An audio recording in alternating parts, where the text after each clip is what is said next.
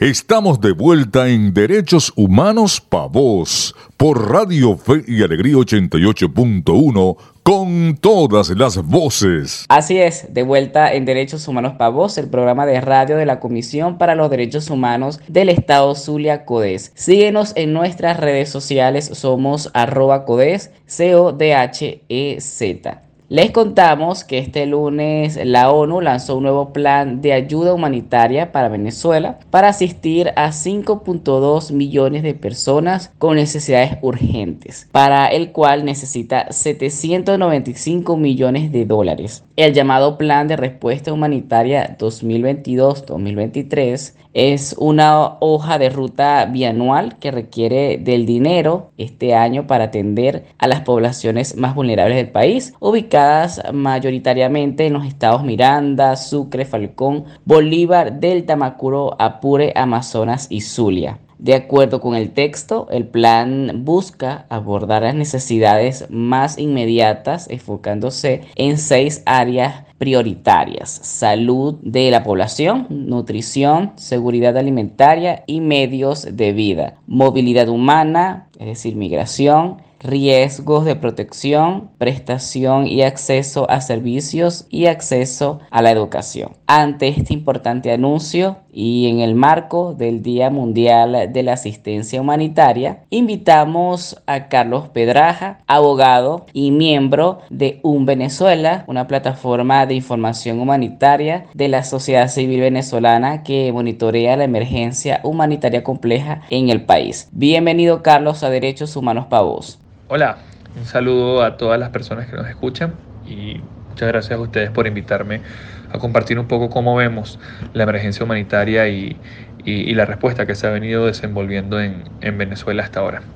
Un gusto estar con ustedes. Carlos, en el marco del Día Mundial de la Asistencia Humanitaria, ¿Qué opinión le merece la labor humanitaria en Venezuela, tanto en las acciones emprendidas en los últimos años como en la disposición del Estado para su implementación?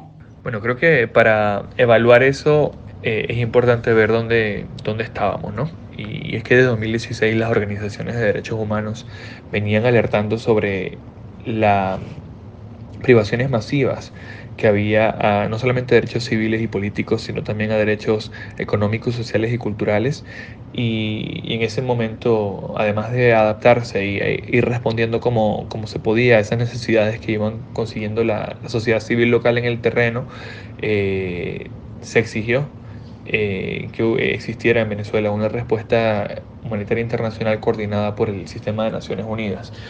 Eh, entonces creo que, desde ese momento hasta ahora, a pesar de que la, escala y la seguridad de la emergencia eh, ha ido aumentando, sí tenemos ahora una respuesta humanitaria internacional coordinada por Naciones Unidas en el país desde el año 2019 y creo que también contamos con una mucha mayor capacidad de las organizaciones eh, locales para poder eh, responder, para poder prestar asistencia y protección humanitaria eh, y hacerlo con un enfoque basado en las necesidades y con centralidad en los derechos humanos, que, que, es algo que es muy importante.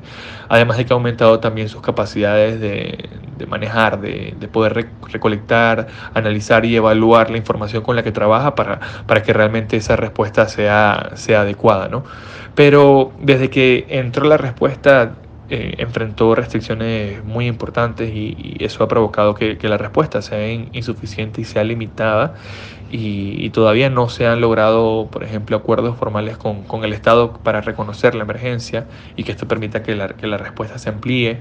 Eh, además, los actores humanitarios internacionales eh, presentan restricciones importantes para poder eh, ingresar al país por el tema de visados y las autorizaciones que, debe dar el gobierno para el registro de las organizaciones. Eh, y se mantiene también una política oficial de, veto a las evaluaciones independientes, a todo el tema de la, de la información, publicar información que sea pública y, y, que se muestre realmente las proporciones de la, de la emergencia ha sido una restricción importante. Y, creo que finalmente ha, habido un acentuamiento de, un entorno inseguro, de hostigamiento y de, persecución contra, contra las organizaciones que realizan labores humanitarias y, también el acceso a la cooperación internacional en general. En este sentido, ¿cómo evalúa el plan de respuesta humanitaria para Venezuela en el periodo 2022-2023? Yo creo que lo, primero es decir que, es un plan que viene incompleto. No, no solo incompleto en sí, sino incompleto en, en su proceso, ¿no? Porque cada plan de respuesta humanitaria viene o está basado a partir de, un, otro documento que se llama Panorama de Necesidades Humanitarias. Y en Venezuela hemos tenido, ya este es el cuarto plan de respuesta humanitaria y solo se ha publicado una vez en el plan de 2020 un panorama de necesidades humanitarias que ni siquiera pudo publicarse como un documento independiente, sino que se publicó dentro del mismo plan, un plan de respuesta con un panorama de necesidades en el mismo documento. Entonces, eh, lo primero es allí que, no tenemos la base de, cuál es la situación o cuál es el diagnóstico que, hace eh, Naciones Unidas sobre la situación humanitaria en el país y eh, omite nuevamente el número de personas global, el número de personas en total que se consideran con necesidades humanitarias dentro del texto del plan a pesar de que en otras páginas de, Naciones Unidas aparece que el número aumentó a 7,8 millones de, personas con necesidades humanitarias, que desde 2019 se implicaría el aumento de 800.000 personas. Nosotros igual consideramos que, esta cifra es, subestimada, pero eh, ahí hay un, reconocimiento de que la situación no definitivamente no ha, mejorado, ¿no? sino por el contrario. Eh, además hay un aumento de, 4.5 a 5.2 de, las personas eh, a atender y, continúa también un acercamiento allí al, a través del nexo humanitario de desarrollo a, conectar con, actividades de, desarrollo que nosotros bueno, consideramos que hay que, revisar con, cautela porque parte también de una, una estabilización y una recuperación del país que, que realmente no es tal. Y, algo que, preocupa también dentro del plan es, cómo se plantea una, unas restricciones eh, muy superficiales sobre cómo, como dice al final, el acceso humanitario eh, tiene impedimentos es por la, los problemas que tienen las organizaciones internacionales para poder registrarse y algunos problemas de logística cuando, cuando sabemos que, al final el espacio humanitario tiene unas restricciones importantes que, que lo han venido cerrando como las que, las que comentaba hace unos momentos. Antes de despedir este segmento, queremos aprovechar de compartirles qué significa la emergencia humanitaria compleja. A diferencia de una crisis humanitaria, la cual es un quiebre socioeconómico condicionado por un conflicto bélico o un desastre natural, la emergencia humanitaria compleja es una situación grave en un país donde hay una total o considerable ruptura de las políticas de Estado que engloba lo social, lo económico y la salud, entre otras, como resultado de un conflicto interno o externo que severamente incapacita a la sociedad para sobrevivir y a las autoridades nacionales para responder. Es un término tomado por las diferentes organizaciones no gubernamentales para hablar de violación masiva y deliberada de los derechos humanos de una población. En este sentido, en la emergencia humanitaria compleja deben existir tres elementos claves que la identifican. Una crisis alimentaria, repunte de enfermedades emergentes y reemergentes y un desplazamiento forzado de la población. Ahora nos vamos a un corte, pero en minutos les esperamos con mucho más por la señal de Radio Fe Alegría 88.1 FM. Ya regresa Derechos Humanos Pa' Vos por Radio Fe y Alegría 88.1 con todas las voces. Estamos de vuelta en Derechos Humanos Pa' Vos por Radio Fe y Alegría 88.1 con todas las voces. Ya de vuelta en Derechos Humanos Babos, les recordamos que pueden escuchar la retransmisión de nuestro programa cada domingo de 7 a 8 de la mañana por la señal de Radio Fe y Alegría 88.1 FM. Les contábamos en el corte anterior que el Plan de Respuesta Humanitaria 2022-2023 será el marco de acción en Venezuela con la finalidad de atender las prioridades establecidas en dicho plan. Su enfoque es brindar asistencia y fortalecer la prestación de servicios esenciales, los medios de vida y la protección, priorizando en base al nivel de vulnerabilidad. El plan bianual permite el desarrollo de proyectos y actividades que ponen mayor énfasis en el fortalecimiento de capacidades, tanto a nivel institucional y comunitario como individual, con el objetivo de mejorar la prestación de servicios esenciales y restaurar medios de vida, así como fortalecer la resiliencia y capacidad de recuperación de las personas en situación de mayor vulnerabilidad. Por ello, para conocer más sobre este plan, continuamos conversando con Carlos Pedraja. Él es abogado y miembro de Un Venezuela, una plataforma de información humanitaria de la sociedad civil venezolana que monitorea la emergencia compleja en el país. Carlos, ante los recientes conflictos en el mundo, como el caso de la invasión rusa a Ucrania, por ejemplo, ¿Considera que el apoyo hacia Venezuela para atender la emergencia humanitaria compleja que vive el país pueda verse afectado? Sí, eh, definitivamente. Yo creo que, ya lo estamos viendo. Eh, realmente no, tenemos certeza de lo que va a pasar con Ucrania, pero, pero sí ya hemos visto que, ha habido reducción eh, de parte de financiamiento y, bueno, que al final eso, al final cuando el interés va a alguna crisis, eh, los recursos bueno, se, se van redestinando a, a, las crisis. ¿no? Pasó antes también con, con COVID y, bueno, al final los recursos se van, se van administrando de la manera en que se puede dar prioridad a cada una de las crisis. Y creo que, que, que allí también es importante ver que, que, no solamente desde el punto de vista del financiamiento y del apoyo que se puede dar a la crisis de Venezuela, sino también cómo a nivel global también este, eh, la, invasión tiene también repercusiones sobre el, costo también de, los alimentos y, el costo de, muchas de las operaciones humanitarias. Em, además de eso, creo que, bueno, que, es importante destacar que igual no han cesado los esfuerzos de, que de que no se reduzca la ayuda. Creo que el, compromiso que tienen las organizaciones y eh, los donantes y el sistema de Naciones Unidas con, la crisis venezolana es importante, pero bueno, de todas formas sí hay que que seguir insistiendo y, por eso es tan importante el manejo de la información, ¿no? Porque que, haya información pública que, reconozca realmente la escala y la seguridad de la emergencia para que puedan obtenerse recursos y, y, haya una respuesta que sea adecuada y proporcional a la crisis que se está viviendo.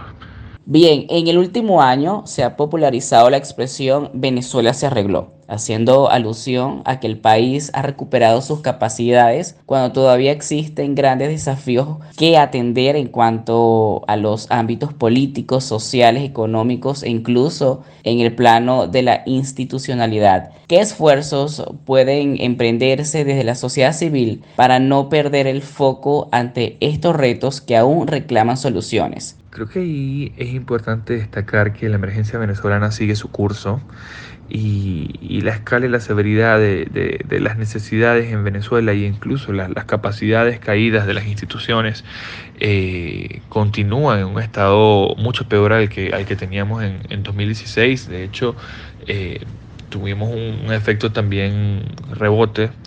Eh, por la pandemia, por el confinamiento, en el que durante el confinamiento se agudizaron algunas necesidades y, en este momento, cuando ya hubo una reactivación de la economía, un relajamiento de las restricciones de movilidad, vemos que se ha relajado un poco y quizás haya ciertas mejorías muy leves, pero incluso cuando revisamos eh, la información que manejamos desde un Venezuela vemos que, igual los niveles en los que, se encuentra la emergencia siguen siendo peores incluso que el del inicio del confinamiento. Entonces, a, pesar de que vimos un pico en algunos de los indicadores eh, durante eh, esos meses de confinamiento vemos que, la situación no, no, realmente, no ha mejorado realmente y no han habido tampoco políticas estructurales que puedan eh, significar algún cambio. ¿no?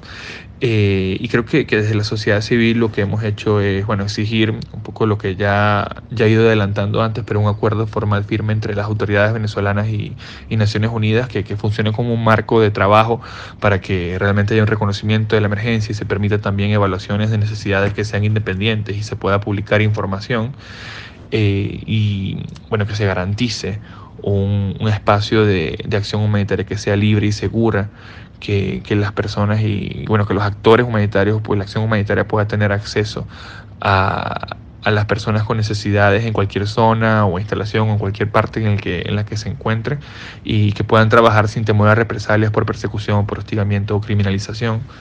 Y, y en eso igual también detenerse de, promover eh, políticas de criminalización a la, cooperación internacional y a las acciones humanitarias eh, a través de instrumentos legales o bueno, otras acciones y, bueno, procurar el aumento sustancial de los esfuerzos de, financiamiento, ¿no? que al final pueda haber eh, los recursos necesarios para que realmente la respuesta que, se está diseñando eh, a partir de Naciones Unidas y todos los esfuerzos que hace la sociedad civil nacional eh, puedan tener un financiamiento y una, capacidad de, realmente atender a las personas que, que más necesitan esa asistencia y esa protección humanitaria.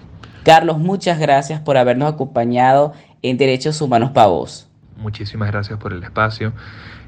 Las organizaciones humanitarias en Venezuela siguen trabajando a pesar de las amenazas y, el compromiso que tienen con las personas que más la necesitan.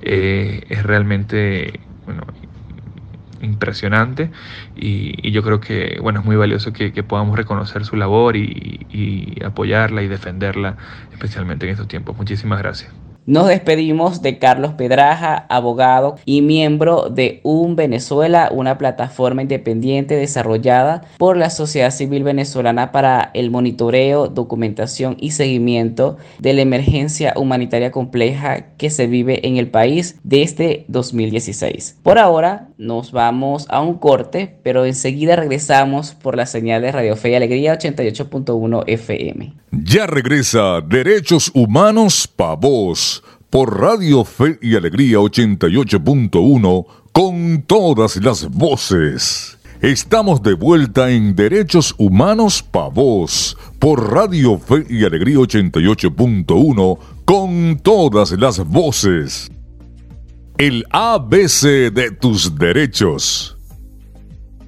Cada 19 de agosto se conmemora el Día Mundial de la Asistencia Humanitaria para rendir tributo a los trabajadores que arriesgan sus vidas llevando ayuda humanitaria a otros, así como apoyar a las personas afectadas por las crisis en todo el mundo. Las crisis humanitarias están aumentando en escala, complejidad y severidad. El desplazamiento se encuentra también en niveles sin precedentes. En todo el mundo, millones de personas han perdido sus hogares, sus medios de subsistencia e incluso sus vidas. La magnitud de las crisis humanitarias en la actualidad tal que sobrepasa la capacidad de cualquier persona, gobierno u organización que quiera actuar aisladamente. El problema solamente puede abordarse a través de esfuerzos concertados. La devastadora combinación de conflictos, la emergencia climática, cuestiones geopolíticas, la pandemia de la COVID-19 y la pobreza han llevado a que el número de personas que necesitan acceder a asistencia humanitaria ascienda a una cifra récord de 303 millones. Destacamos que la asistencia humanitaria se basa en una serie de principios fundamentales como la humanidad, la imparcialidad, la neutralidad y la independencia. En este sentido, los trabajadores humanitarios operan en entornos complejos para proporcionar asistencia en las comunidades más afectadas, sin discriminación y sin fines políticos. Hoy en día, las Naciones Unidas y socios han incrementado su presencia en Venezuela en respuesta a la emergencia humanitaria compleja que sufre el país. A su vez, han hecho llamamientos para aumentar el acceso en favor de alcanzar a más poblaciones vulnerables y para incrementar las operaciones de las organizaciones humanitarias nacionales e internacionales.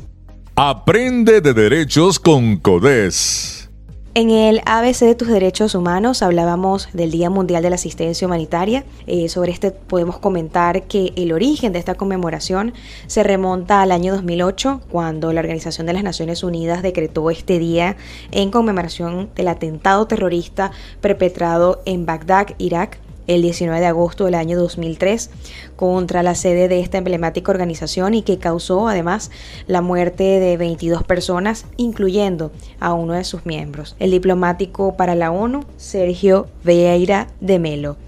Y con este comentario final nos despedimos, pero antes agradecemos a nuestro invitado del día, Carlos Pedraja, miembro de la plataforma Un Venezuela, por aceptar nuestra invitación a esta jornada de derechos humanos para vos. Tras los micrófonos estuvimos acompañándoles en esta hora de derechos humanos para vos, Héctor Brito y quien les habla, Adriana González, certificado de locución 49286.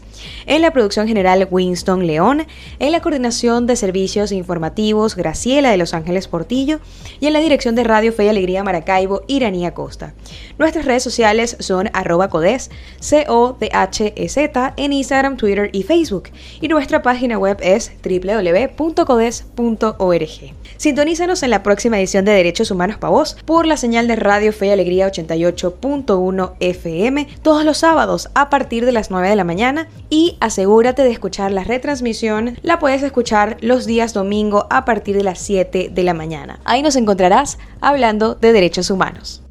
Derechos Humanos para Vos, un espacio para la defensa de nuestras libertades.